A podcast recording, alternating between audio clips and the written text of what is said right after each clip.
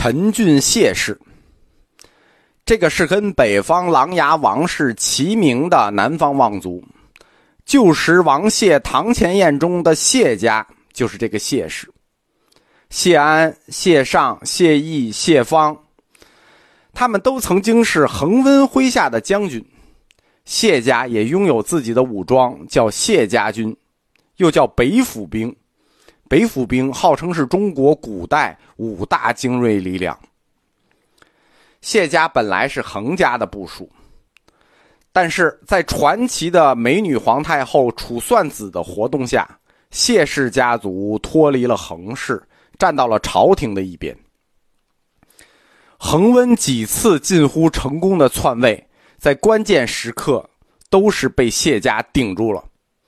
不是被谢家顶回去了，就是被谢家拖住了。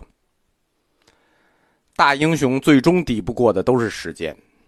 公元三百七十三年，大将军恒温病逝，朝廷的权力就由恒氏转到了谢氏的手里。恒温死去了，对于北方的统治者来说，最大的军事威胁就没有了。公元三百七十六年。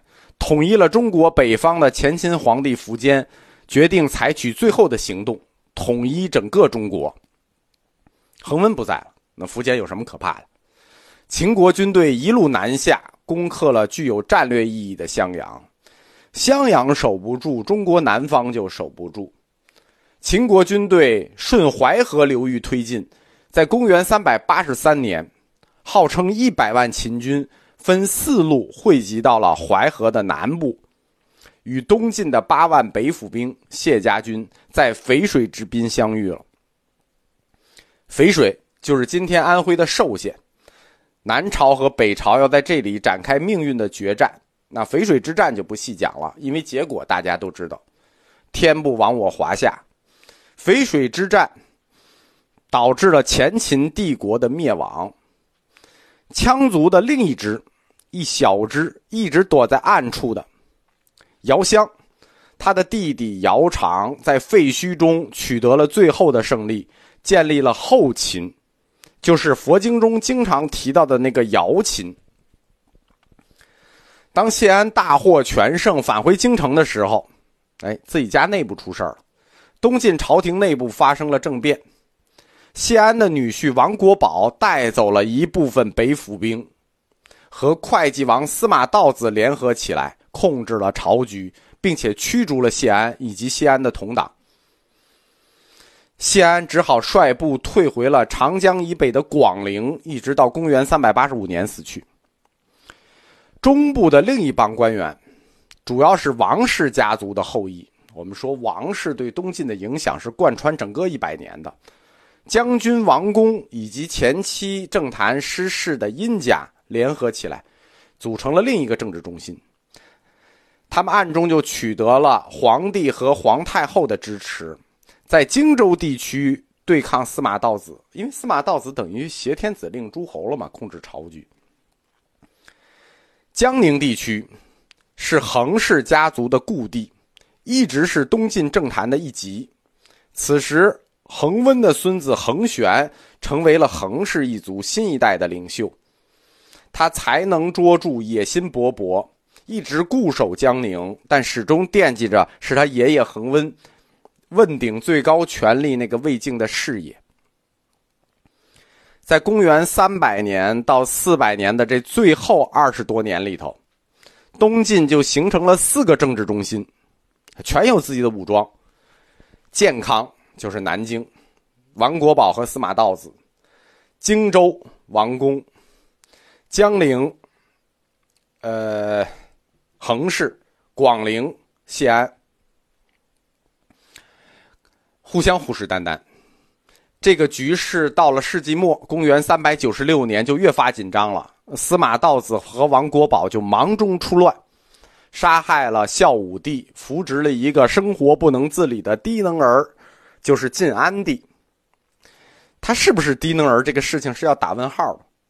你别看他是个低能儿啊，他在位的时间是东晋史上最长的皇帝，长达二十二年，公元三百九十七年到四百一十九年，对吧？智力不够，可能是长寿的秘诀。桓玄起兵，借着洪水先灭掉了荆州王宫，又借着妖人孙恩起义的由头，在公元四百零二年杀入了京城，消灭了司马道子。那东晋政坛的四极就剩下桓玄了。呃，谢安死了，荆州的王宫被灭了，司马道子被灭了，桓玄成为帝国实际的操纵者，帝国的纷乱也即将结束了，只等刘裕起兵了。东晋王朝就正式进入了他生命的倒计时。这样，东晋王朝下半叶的历史概貌，我们就简单的讲完了。我们要看佛教发展的历史。是怎么随东晋下半叶的历史变化而变化的？在公元三百年到四百年的下半叶里，晋帝国是被几个政治势力分裂了，但实际上从大块看，就两块：东部一块，中部一块。东部是指帝国东部地区及东南部地区，就是今天的江苏、浙江这一带，这叫东晋的东部，他们算作一部分。处于中央的管辖里头，这一部分就是东部地区，有两个佛教中心，一个是都城佛教，一个是单山佛教。单山地区的，还有一个是都城地区的。帝国的另一部分是中部，中部就是江州割据的王公和荆州割据的桓玄。在名义上，他们还是听朝廷的，对吧？名义上还听。但实际上是处于一个半独立的地位。这个时候，广陵的谢安已经退出了历史的舞台啊，但是他们也算中部的一部分。中部地区都处于地方大员和军事独裁者的控制之下，在中部也有两个佛教中心，一个是襄阳，一个是庐山。东部的两个佛教中心就是都城与单山，都城。产生的是和皇家、权贵士族以及政治生活密切相关的佛教类型，叫皇室佛教。而单山地区呢，就是东部的另一个佛教中心呢，他们延续了世人佛教的遗风，开创了历史上短暂的月中佛教时期。南方不叫吴越嘛，他那个时期叫月中佛教。帝国的中部。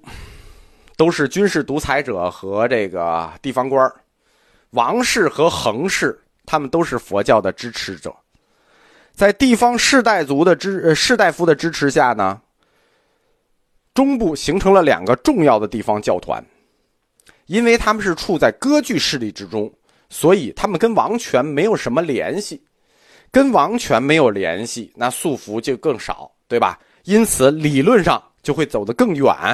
更具独立性与创造性，而且中部教团是有非常鲜明的北方特色的，他们的主要成员都是北方人，并且他们所处的地理位置也更接近北方，所以中部的两个佛教中心就特别明显的受到了北方佛教的影响。